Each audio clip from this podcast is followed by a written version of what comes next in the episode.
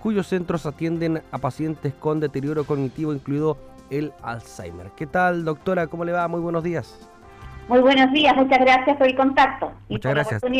También por estar junto a nosotros para hablar precisamente del Alzheimer, que no todos conocen cómo se puede percibir, cuáles son los síntomas. Partamos por eso, doctora. ¿Cuáles son las características del Alzheimer, o sea, signos y síntomas?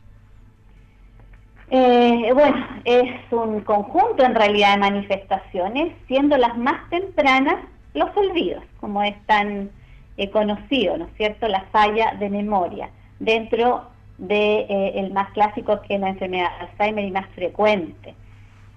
olvidos que inicialmente son banales y después se pueden ir complicando en lo avanzado del tiempo. Eso es lo primero en el Alzheimer clásico, porque no es solamente un tipo eh, el que existe, existen varios tipos distintos de acuerdo a las personas, pero ese es el eje, la falla de memoria, la falla de memoria eh, inmediata, esos son los, primeros síntomas. Los pacientes se ponen em, repetitivos, em, olvidan nombres, esos son como signos de alerta, nombres de cosas y de personas, y en lo avanzado ya comienzan a agregarse un montón de otras cosas de acuerdo a cada uno, porque las evoluciones son tan individuales como humanos existen. Pero en la generalidad es lo que le acabo de comentar. Perfecto. Ahora, en, en Osorno, donde estamos concentrados con el Centro Cumelén, eh, ¿cuánta población eh, eh, sufre de Alzheimer en la zona? En realidad las estadísticas son a nivel nacional, ya. está de acuerdo a, la, a, a las edades si somos eh, eh, específicos en porcentajes alrededor de la población global, no solamente las personas mayores, hay alrededor de un eh, 1%, en realidad 1,06% de prevalencia de todos los tipos de demencia a nivel de población general. Cuando nos vamos a los adultos mayores, de 60 para arriba, ¿no es cierto?, ya sube alrededor de un 13%. Eh, y así, cada, cada cinco años se va prácticamente duplicando, llegando a ser cerca de un 47% en la cuarta edad. Estamos hablando ya de los mayores de 75 años. Ahora, tengo entendido que para el año 2050 ya se prevén eh, cifras de que esta enfermedad va a aumentar considerablemente respecto a los datos que tenemos hoy en día. Justamente porque la población está envejeciendo, entonces la sobre es mucho mayor de lo que era hace 30 años atrás. Entonces va de la mano con eso. No quiere decir, no se malentienda, que es un proceso normal dentro de la vejez. Es una enfermedad que es más frecuente cuanto mayores somos, ¿ya? Porque eh, se normaliza mucho esto en las familias de que porque soy mayor tengo que olvidarme. Y eso no, eso hay que evaluarlo. Son signos de alerta siempre. ¿Hay diferencia, doctora, entre, por ejemplo, Alzheimer y, demencia? Lo que pasa es que en general Alzheimer es un tipo de demencia, que es el más frecuente en Chile, alrededor del más del, tercio de todas las demencias corresponden a una enfermedad de Alzheimer. Ya es lo más frecuente, por eso se habla en general de eso. Hay muchos otros tipos. Las vasculares que en los años 70 se llamaban aterosclerosis, no sé si usted recuerda o la gente que nos escucha lo recuerda, que tiene una asociación a los problemas vasculares del cerebro, entre otras cosas, y otros tipos más. Ahora, mm, doctora, con el paso de los años, ¿se ha evidenciado la presencia de esta enfermedad con antelación a lo común? Porque usted me dice, eh, ya llegando a la tercera edad, pero con el paso de los años, por ejemplo, no sé, antes a los 70 eh, daba esta enfermedad, con el paso de los años quizás a los 60, ¿se ha visto ese fenómeno? No, no, no, no. Lo que pasa es que eh, se ha visto mucho más porque la población eh, vive más. Pero no porque en los eh, menores de 60 es, es, menos frecuente. Los porcentajes son menores, como yo les, decía. Cada quinquenio se va duplicando la, prevalencia, la aparición de la enfermedad, pero no quiere decir que se esté presentando ahora en gente más joven. Probablemente tampoco se buscaba. Y se normalizaba mucho ¿ah? el olvido ya la abuelita, qué sé yo, y todo así típico, ya se olvida, es normal. Eso no es normal. Los olvidos no son normales. Olvidos que nosotros llamamos benignos y otros que son de signos de alarma, pero que hay que diferenciar importantemente. Lo importante es que no normalicen, ese es un poco el mensaje a todas las familias, que no normalicen los olvidos de todas las personas mayores con las que viven. ¿Cuáles serían los benignos? Estos que nosotros todos sufrimos generalmente asociados al estrés que vivimos. Donde dejé las llaves. Pero ah, ah, las encontré acá. Ah, o voy, ay, ¿para qué, ¿para qué quería esto? Ah, lo, recuerdo. Lo importante, los olvidos benignos es que se recupera rápidamente eh, la memoria en ese minuto, eh, eh, en, lo, en lo inmediato. A eso los llamamos benignos. El problema está cuando nos acordamos. Y, cuando se ven esos factores, ¿hay que acudir inmediatamente a, un recinto médico? Hay que ser evaluado, sí. Tiene que ser evaluado neurólogo, geriatra, en general eh, están los, profesionales más, más capacitados para hacer las evaluaciones. Eh, ¿Por qué prontamente? Porque hay maneras de prevenir. Y uno de, uno de ellos es eh, el, el quehacer de Cumelén, que se enseña a la familia también eh, a prevenir, porque cuando hay una persona que tiene algún tipo de esto, hay un factor también de riesgo para la familia directa. Es así que se hace educación también a toda, a toda la familia y a la persona que, que está con la sospecha también. Entonces, muy importante la prevención en esto, porque no es, es que no hay nada que hacer y tenemos que empezar desde, desde siempre, tenemos que cuidarnos, tenemos que tener una vida saludable, no fumar, no beber, intentar no tener estrés, hacer vida social, mantenernos activos cerebralmente, eh, intentar, ¿no es cierto?, eh, ojalá eh, hacer em, deporte, el ejercicio, siquiera 150 minutos semanales ayudan a la salud de nuestro cerebro y a todo nuestro cuerpo en realidad, pero se ha demostrado que es uno de los factores más protectores, aparte del el poder estar activo para cuidar nuestro cerebro y poder evitar, ¿no es cierto?, la aparición de alguna de estas nefastas enfermedades. ¿Fortalecer el cerebro, doctora, por ejemplo, leer diariamente ayuda o no? Absolutamente. Ya. Todo lo que sea estudiar, aprender cosas nuevas, incluso desde lo manual, también protege, porque todo eso tiene una relación y una manifestación a nivel del cerebro. Entonces, todo sirve. Lo importante es no quedarse status quo, no quedarse quieto sin hacer nada. ¿No hay alguna, mm, porque no hay cura, eso lo tenemos por el momento claro, pero ¿se puede evitar, se puede eh, evitar también su avance con estos ejercicios o hay otra manera, alguna terapia especial, medicamentos naturales, no lo sé? Eh, hasta el minuto no hay ningún medicamento que, que haga retroceder y ha habido mucha esperanza a lo largo de la historia y hay mucha investigación al respecto. Sin embargo, no, no hay ninguno que muestre la evidencia suficiente como para yo decirle en este minuto, mire, este es el medicamento mágico eh, como para frenar el avance. Lo que se ha notado en algunas, con algunos fármacos es que se, eh, se presentan menos alteraciones conductuales en los pacientes que ya están con la enfermedad. Sin embargo, cuando hay eh, etapas iniciales, no hay manera de, de estar atrás sí se enlentece con la estimulación, como yo le, comentaba, y ese es el quehacer del Centro Cumelén y de la Unidad de Memoria también, hacer pesquisas idealmente lo más temprano posible para poder ayudar. Nosotros hacemos talleres, estimulaciones individuales, ejercicios, justamente para eh, ayudar a que el avance no sea tan rápido. Ahora la evidencia no es muy buena con los fármacos, como yo le comentaba, a nivel mundial, eso no es porque estemos en Chile a nivel mundial y se investigue, se investiga y uno se esperanza y la verdad que no hasta el minuto no ha habido traducción clínica de las investigaciones. Bueno, leía que hace poco investigadores chilenos están buscando alternativas para el Alzheimer eh, con eh, residuos de frutas, ¿no? Eh, sí, buscan por todas partes.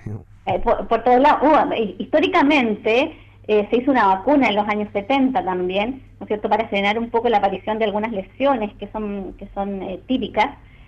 sin embargo, se produjeron encefalitis severas y fallecimientos, por lo cual se tuvo que detener el, el, estudio y así, un montón de otras eh, terapias biológicas, antiinflamatorias, porque hay un montón de teorías alrededor. Sin embargo, hasta el momento no hay ningún medicamento que lo cure. Si al que le han dicho eso, eso es una falsedad.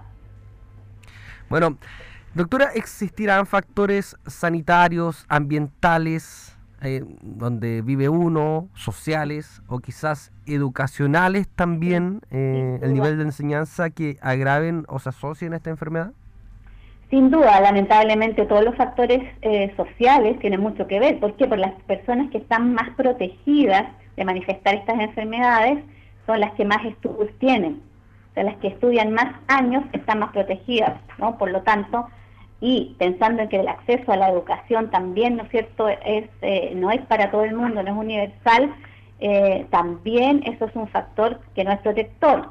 Otra cosa que es muy importante es, la polución ambiental. La contaminación ambiental se ha agregado en los últimos años como un factor de riesgo también para desarrollar deterioro cognitivo o algún tipo de demencia a nivel... Eh, por eso están también factores súper importantes. Eh, la escolaridad a nivel de los niños, cuando más estudien y más precoz eh, entren al, colegio y se estimulen, también están protegidos hacia adelante. Eso esto, la prevención empieza desde siempre, desde el útero, en realidad una madre bien alimentada, ¿no es cierto?, que puede después eh, también alimentar bien a sus hijos y ella cuidarse, todo se traduce en que el cerebro va a estar mejor con los años. esto no es de que, ah, ¿a qué edad empiezo a cuidarme los No, o sea, toda la vida. El estilo de vida, la calidad de vida de la población es lo que marca en el fondo eh, la protección del cerebro y de nuestros cuerpos también. O sea, ahí viene el llamado también a, cuidar el aire aquí en Osorno, una ciudad que es conocida como la contaminada de Sudamérica, ¿no? Así es. Entonces es importante tener políticas públicas de cuidado general a las autoridades, ¿no es cierto?, para que eh, se pudieran facilitar medidas de calefacción, que además en nuestro sur, nuestro, nuestro sur es, frío y necesitamos tener energía limpia y tener algún tipo de apoyo al respecto, porque sabemos que lo más limpio también es más caro actualmente. Entonces es importante aquí, es un todo, no es responsabilidad de salud solamente, es de todos. Exactamente. Doctora, le quería consultar también cuál es el protocolo em, que tienen que llevar adelante las familias o quizás eh, los mismos sistemas de salud a la hora de presentarse, por ejemplo, un extravío de una persona con Alzheimer. Eh, esto a propósito de una propuesta que se maneja por parte de organizaciones de búsqueda y rescate que postulan incluso un brazalete de rastreo. Eh, ¿Cuál es el protocolo actual cuando se pierde una persona con Alzheimer, eh, quizás desde un centro, como, como el bueno, lo más importante en realidad, más que cualquier dispositivo, ¿no? Y que nosotros transmitimos a la, a las familias, es justamente la red de apoyo, porque estas personas no debieran estar solas ni un minuto. Ya. Entonces, eso es lo más importante, más que cualquier brazalete, GPS o todo lo que pudieran, ¿no es cierto?, mantener. Nosotros tenemos personas que se han perdido, eh, a familiares, y que hemos hecho mucha educación y muchas veces sabes que es muy difícil para la familia entender que ese papá, que ese hermano, que ese tío ya no es capaz de eh, cuidarse solo.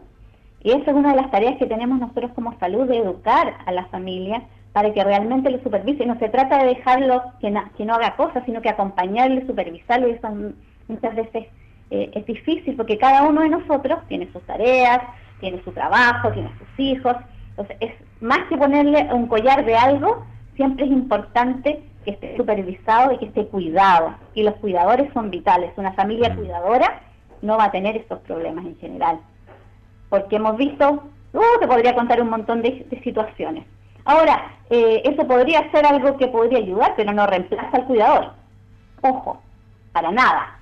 Porque por más que le pongas eh, alguna, algún GPS o algún collar o una pulsera, lo que sea, eso no va a evitar que se pudiera caer al río, por ejemplo.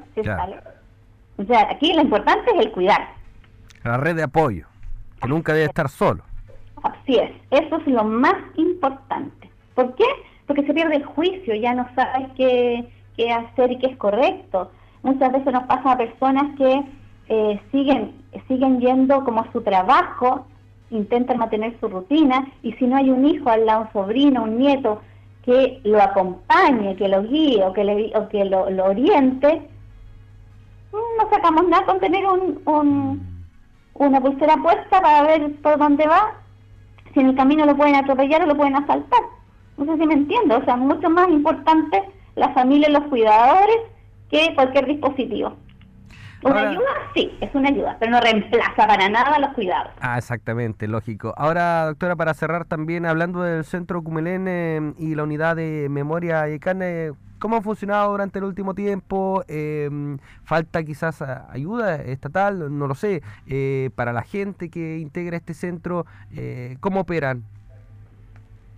En general, nuestro centro y la unidad eh, a pesar de la pandemia, se mantuvo activo durante todo este tiempo, porque tenemos los recursos y el personal eh, calificado y con muy buena eh, acogida de parte de la, de la población y hemos llevado en realidad Cumelén y la unidad de memoria a las casas, con las protecciones correctas, por supuesto. Tenemos móviles en los que hacemos las evaluaciones para nosotros llegar a ellos en la época sobre todo que estuvimos en cuarentena y que la gran población a la que atendemos es de muy alto riesgo, ¿no es cierto?, respecto al COVID. Eh, entonces nosotros nos acomodamos a ello, hicimos, hacemos, hicimos eh, sesiones telemáticas para llegar a sus hogares, a la, a la familia también, y eh, básicamente visitas domiciliarias, visitas domiciliarias con todos los especialistas que tenemos, neurólogos, yo que soy geriatra, médico de familia, psiquiatra también. Entonces en el fondo trasladamos nuestras dos unidades a los domicilios de las personas, cuando ellos voluntariamente también nos abrían la puerta, porque estaban en su derecho a decirnos, no, no, no nos vengan a ver, ¿no? Bueno. Así que la verdad que eh, lo importante es difundir, que sepan que, esto es gratuito para las personas con AFA, es solamente para las personas del sistema público, y em, que eh, exijan a sus eh, CEFAM que si ellos sienten que tienen que ser evaluados, sean evaluados y los deriven. Eso. Buen mensaje para cerrar. Doctora Claudia Romero, geriatra, directora del Centro Cumeleni y la unidad de memoria Ayicán, cuyos centros atienden a pacientes con deterioro cognitivo, incluido el Alzheimer. Doctora, muchas gracias por el contacto y por esta entrevista. Que esté muy bien. Gracias a ustedes. Adiós. Adiós, hasta pronto.